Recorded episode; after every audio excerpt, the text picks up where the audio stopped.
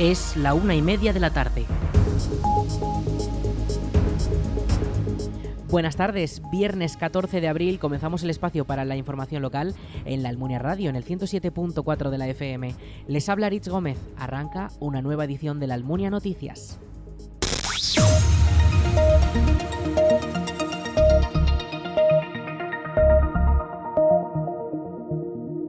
El Parque de Bomberos de la Almunia contará con un nuevo hangar de 346 metros cuadrados donde podrán almacenarse materiales y vehículos. La Diputación de Zaragoza ha destinado una inversión de 97.800 euros para este nuevo espacio cubierto y cerrado por los laterales que se levantará en la parte trasera del parque. La nueva edificación permitirá reorganizar el uso del espacio del Parque de Bomberos y tener una mayor capacidad de almacenaje de materiales por parte del Servicio Provincial de Extinción de Incendios en el que es el principal parque de bomberos de la zona centro de la provincia, que además cuenta con el refuerzo del parque de Cariñena. El anuncio de la licitación para poder comenzar a construirlo ya se ha publicado en la plataforma de contratación del sector público y una vez se adjudiquen las obras, la empresa responsable del contrato tendrá un plazo de tres meses y medio para realizar estos trabajos.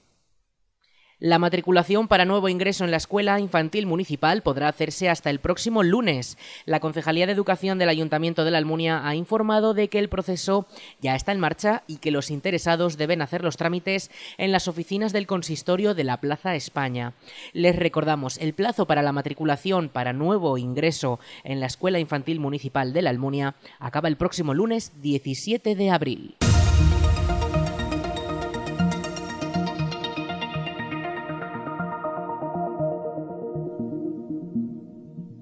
El Ministerio de Agricultura, Pesca y Alimentación trabaja en la puesta en marcha de una estrategia nacional para controlar a los conejos. Este compromiso es el resultado de una de las reuniones bilaterales entre la directora general de Producciones y Mercados Agrarios del Ministerio de Agricultura, Esperanza Orellana, y los máximos responsables del área de fauna salvaje de la Coordinadora de Organizaciones de Agricultores y Ganaderos, COAG, de las regiones más afectadas, como Aragón. Los agricultores han trasladado su preocupación ante una situación que señalan como crítica a pie de campo. COAG apunta a que ya son 1.400 los municipios repartidos en 10 comunidades los que se han visto afectados por la plaga de conejos. El problema afecta a más de un millón de hectáreas y las pérdidas superan los 800 millones de euros, según Javier Fatás, responsable de fauna salvaje de la Comisión Ejecutiva de COAG. Todos los representantes de la Coordinadora de Organizaciones de Agricultores y Ganaderos han resaltado que la sequía todavía empeora más la situación y han solicitado al Ministerio la mayor prisa posible para poder lanzar un paquete de medidas con soluciones eficaces y criterios unificados en todo el territorio nacional. Además, la organización también reclama indemnizaciones para los profesionales afectados por la presencia de conejos, ya que los seguros agrarios no están siendo herramientas funcionales, según apunta Javier Fatás. Por lo menos piden esta medida hasta que se reduzca la densidad de conejos por kilómetro cuadrado. La Diputación de Zaragoza ha mostrado su apoyo a la inminente apertura de la variante de Mularroya. El Pleno de la institución ha aprobado por unanimidad una moción para instar a la Conferencia Hidrográfica del Ebro y a la demarcación de carreteras del Estado en Aragón a que se abra el nuevo tramo de la Nacional 2 que se construyó por las obras del embalse. El texto ha sido presentado por En Común, Izquierda Unida, y ha sido apoyado por todos los partidos políticos representados en el Pleno de la DPZ. En sus líneas piden realizar todos los trámites necesarios para la puesta en servicio de un tramo que dicen ya está totalmente terminado y es fundamental para los municipios de la zona. El pasado 30 de marzo los alcaldes de la Almunia, Morata de Jalón, Chodes, El Frasno, Codos, Arándiga, Nigüella y Santa Cruz de Grío ya mantuvieron una reunión para formalizar una petición conjunta y solicitar de igual manera la apertura inmediata de este tramo. Así lo explica Luis Velilla, alcalde de Morata de Jalón. Simplemente que si Confederación no había cedido todavía a demarcación la carretera o no la había cedido. Yo personalmente a estas alturas no puedo decir ni puedo explicar cuál es la realidad, porque a pesar de que con fecha 16 de enero del 23 la presidenta de la Confederación dijéramos que hizo la recepción para la variante para demarcación de carreteras, yo esta mañana no he sido capaz de aclararme en ese, en ese término, ¿no? Con lo cual, no puedo decir qué es, cuál es lo que está pasando realmente. No me atrevo a decir nada, porque no lo entiendo. Pues afecta muchísimo porque era, eh, dijéramos que era eh, la carretera necesaria y que usábamos para dirigirnos hacia la Almunia. La sustitución, por supuesto, estaba en la autovía, pero la autovía hay gente que no se atreve y, por supuesto, el tráfico agrícola no puede pasar por la por la autovía, con lo cual tenía que utilizar la, la Nacional 2, lo que dijéramos que la Confederación había puesto para que la pudieran utilizar, que era una parte de la antigua Nacional, unos caminos muchas veces intransitables y cuando ya se empezó a hacer la, nueva variante, pues un, algún trayecto de la misma. Ahora la declaración de la DPZ arroja nuevos datos sobre la situación, como que la obra de la carretera ya se entregó el pasado 30 de noviembre o que el 16 de enero la presidenta de la Confederación Hidrográfica del Ebro, Dolores Pascual, puso a disposición de la demarcación de carreteras del Estado este nuevo tramo de vía cuya construcción forma parte de las obras del embalse. Desde la moción justifican que la culpa es de la Confederación, ya que explican que mantienen instaladas injustificadamente las barreras de acceso que impiden la circulación. El nuevo tramo de la carretera nacional 2A sustituye al antiguo, cuyo trazado atraviesa lo que hoy en día está inundado por la poca agua que almacena el embalse y la propia presa ya finalizada. Esta situación lleva alargándose desde 2009, cuando ya se cerró el tráfico y se dejó como únicas alternativas la autovía o los caminos rurales para los vehículos que no pueden acceder a esta primera opción.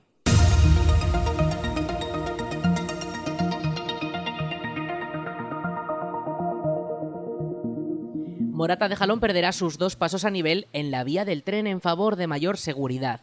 El Pleno del Ayuntamiento de la localidad ha aprobado el proyecto de la nueva circunvalación que permitirá desviar el tráfico por un nuevo paso que sacará por las afueras todo el tráfico de vehículos por parte de la carretera de servicio que en su día habilitó Cemex.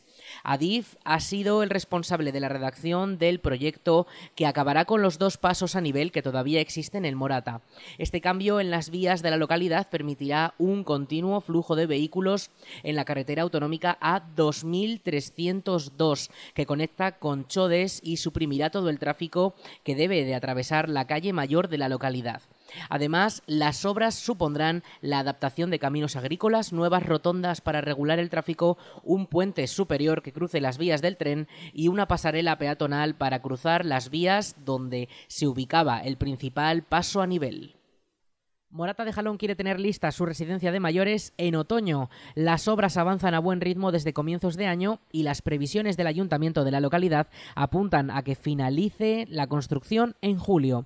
Posteriormente, el consistorio deberá equiparla con todos los recursos necesarios con el objetivo de que este mismo 2023 ya pueda albergar residentes. La futura residencia de Morata de Jalón se encuentra en el camino del Baldío, con un total de 1.300 metros cuadrados edificables y una amplia zona exterior que comunicará el edificio con el Parque de la Cerrada. Es un edificio de una sola planta con 30 plazas de residencia, servicio de centro de día y asistencia domiciliaria. Además, contará también con cocina y comedor, lavandería, peluquería o fisioterapia, servicios de los que también podrán beneficiarse el resto de vecinos del municipio. El ayuntamiento se ha basado en el modelo de la residencia del municipio de Romanos y ya cuenta con algunas listas de posibles trabajadores. El proyecto ha supuesto una inversión de 2,2 millones de euros provenientes de los fondos europeos Next Generation y de dos créditos, uno del Plan Plus de la DPZ de 2022 y otro de fondos propios del municipio. Además, la inversión para adquirir los equipos saldrá también del Plan Plus de la Diputación Provincial, pero en este caso de la convocatoria de 2023, con un importe total de 230.000 euros.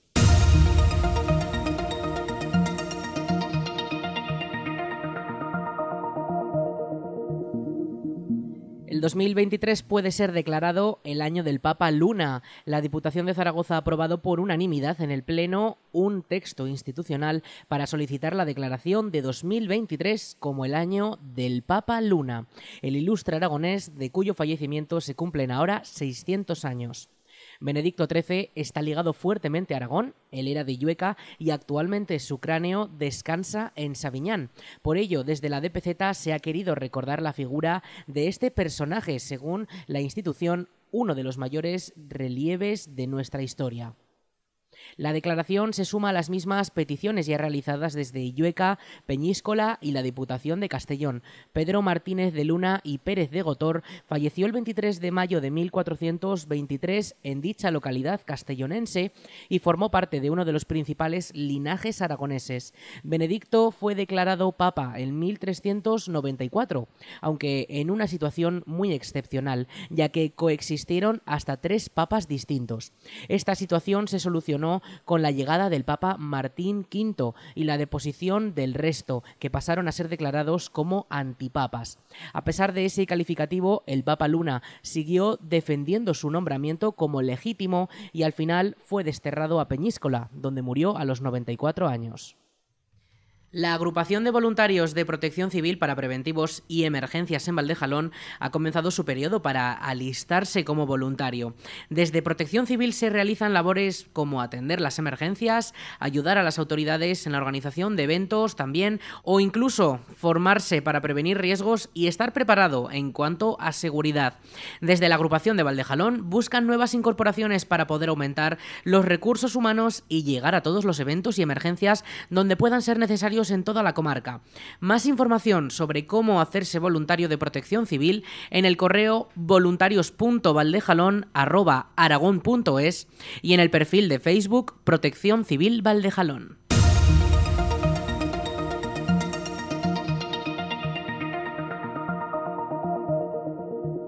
La película La ballena se proyectará este domingo a las 7 de la tarde en el Salón Blanco. La Concejalía de Cultura y Participación Ciudadana ha programado este drama estadounidense de 2022 que cuenta con dos premios Oscar a Mejor Actor y a Mejor Maquillaje. La historia está protagonizada por el actor Brendan Fraser, quien interpreta a un solitario profesor de inglés con obesidad severa que intenta reconectar con su hija adolescente en una última oportunidad de redención. Eres una persona maravillosa, Ellie. No podría soñar con una hija mejor que tú. ¿Qué? ¿Ahora vas a hacer de padre? ¿Quién iba a querer que yo formara parte de su vida? ¿No hablas nunca con mamá? Solo me cuenta cosas sobre ti. ¿Por qué? Porque es lo único que me interesa. ¿Por qué has ganado tanto peso? Una persona cercana a mí falleció y me afectó bastante. Llevas sin verla desde que tenía ocho años y ahora quieres volver a conectar con ella haciéndole los deberes. Lo siento. No, esto no me gusta, no me parece buena idea. Lo siento. Como digas que lo sientes otra vez, te clavo un cuchillo, te lo juro por Dios. Adelante, ¿y qué me va a hacer? Mis órganos internos están a 60 centímetros.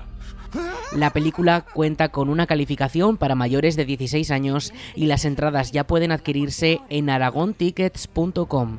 Y como siempre, un rato antes de que comience, en taquilla. Lo maravillosa que es. Necesito saber que va a tener una vida de gente en la que se preocupe por los demás y que estará bien. Necesito saber que por una vez he hecho algo bien en mi vida.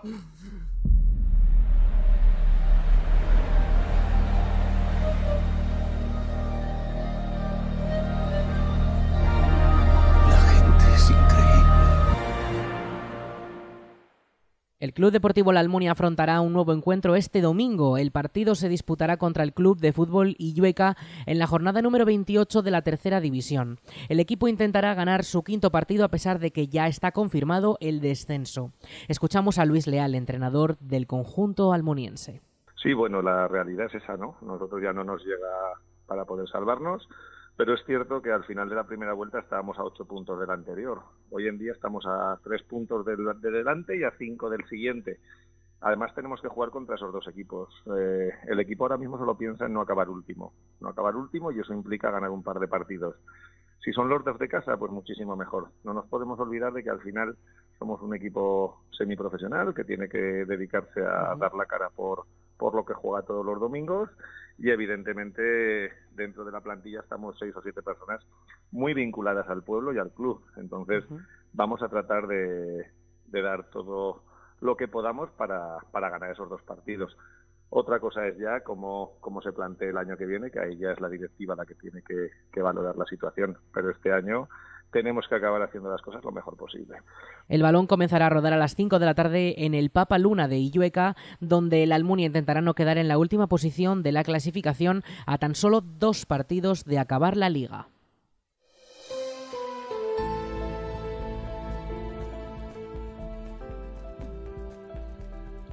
Quedan unos 50 días para las elecciones municipales y el Ayuntamiento de la Almunia ha comenzado el periodo de exposición al público de las listas del censo electoral para la cita municipal y autonómica del 28 de mayo, donde se renovarán los ayuntamientos de todo el país y algunos parlamentos autonómicos como las Cortes de Aragón. El censo puede consultarse del 10 al 17 de abril para poder comprobar que figuramos en la lista y en su caso reclamar si fuese necesario. Proceso electoral se desarrolla de esta manera. Las elecciones de mayo ya están convocadas y el voto por correo ya puede solicitarse en las oficinas de correos hasta el 18 de mayo. Unas semanas antes de que acabe ese plazo, entre el 29 de abril y el 3 de mayo, los ayuntamientos harán el sorteo de las mesas electorales y se notificará a los elegidos mediante correo. La campaña electoral comenzará el viernes 12 de mayo a las 12 de la noche y finalizará dos semanas después el viernes 26 a las 12 de la noche. El sábado será la jornada de reflexión donde no se podrá hacer campaña ni pedir el voto ni publicar sondeos y finalmente el 28 de mayo los colegios electorales abrirán a las 9 de la mañana. Tras 11 horas abiertas, las urnas cerrarán a las 8 de la tarde y poco después ya se podrán conocer los resultados poco a poco de los municipios y de las elecciones autonómicas.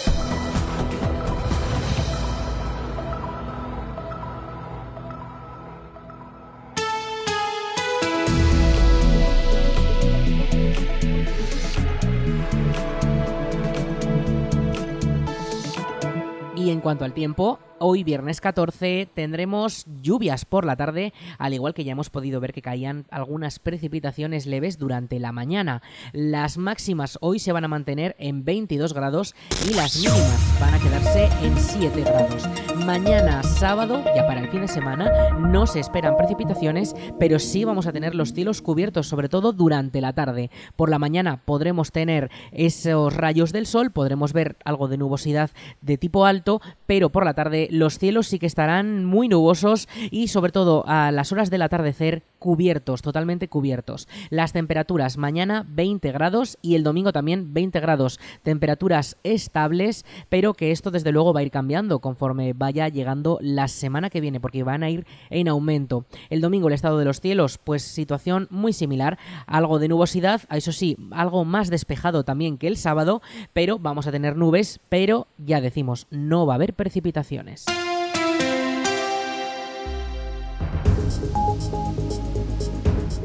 Hasta aquí la información local en la Almunia Radio. En unos minutos a las 2 toman el relevo nuestros compañeros de Aragón Radio Noticias. Más información en laalmuniaradio.es.